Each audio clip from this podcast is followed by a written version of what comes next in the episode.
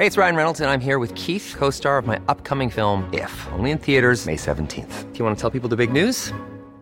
All right, I'll do it. Sign up now and you'll get unlimited for $15 a month in six months of Paramount Plus Essential Plan on us. Mintmobile.com slash switch. Upfront payment of $45 equivalent to $15 per month. Unlimited over 40 gigabytes per month. Face lower speeds. Videos at 480p. Active Mint customers by 531.24 get six months of Paramount Plus Essential Plan. Auto renews after six months. Offer ends May 31st, 2024. Separate Paramount Plus registration required. Terms and conditions apply if rated PG. Bonjour, voici les actualités info bref de ce lundi 24 avril. Le mouvement de grève des fonctionnaires fédéraux devrait s'intensifier. Le président de l'Alliance de la fonction publique du Canada a annoncé hier que les piquets de grève se déplaceront aujourd'hui vers des endroits plus stratégiques comme les ports. Plus de 100 000 fonctionnaires fédéraux sont entrés en grève mercredi dernier après l'échec des négociations entre les syndicats qui les représentent et le gouvernement fédéral.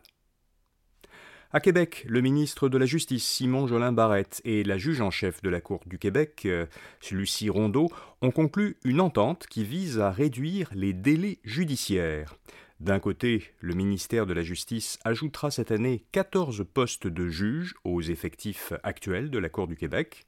De l'autre, la juge en chef ajoutera chaque année à la charge de travail des juges de la Chambre criminelle et pénale 17 jours pendant lesquels ils vont siéger, et ce jusqu'à la fin de 2025.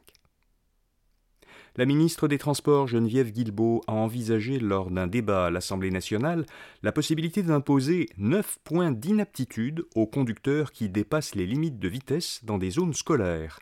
Un groupe de parents et d'enfants ont d'ailleurs euh, déposé à l'Assemblée une cinquantaine de résolutions appuyées par plusieurs municipalités. Ces résolutions demandent au gouvernement d'augmenter les budgets liés à la sécurité autour des écoles et aussi d'assouplir les normes d'aménagement afin de mieux protéger les enfants qui se rendent à l'école à pied ou à vélo. Le Canada suspend ses activités diplomatiques au Soudan. Le personnel canadien travaillera temporairement depuis un endroit sécuritaire hors du Soudan, un pays du nord-est de l'Afrique qui est en proie à de violents combats depuis la semaine dernière. Vendredi, la ministre des Affaires étrangères Mélanie Joly avait annoncé qu'une équipe de son ministère avait été déployée à Djibouti, un pays voisin, afin d'aider Ottawa à évaluer les besoins sur le terrain. D'autres pays, dont les États-Unis et la France, ont évacué leur personnel diplomatique de Khartoum, la capitale soudanaise. Et puis le réseau social TikTok s'engage à réduire la désinformation sur le changement climatique. Il a mis en place une nouvelle politique de et plusieurs initiatives afin, dit l'entreprise, de favoriser des discussions éclairées sur le climat. Désormais, les publications qui iront à l'encontre du consensus scientifique établi sur le changement climatique devraient être supprimées du réseau. TikTok indique qu'il travaillera avec des partenaires indépendants de vérification des faits pour l'aider à évaluer les contenus. Voilà, vous savez l'essentiel.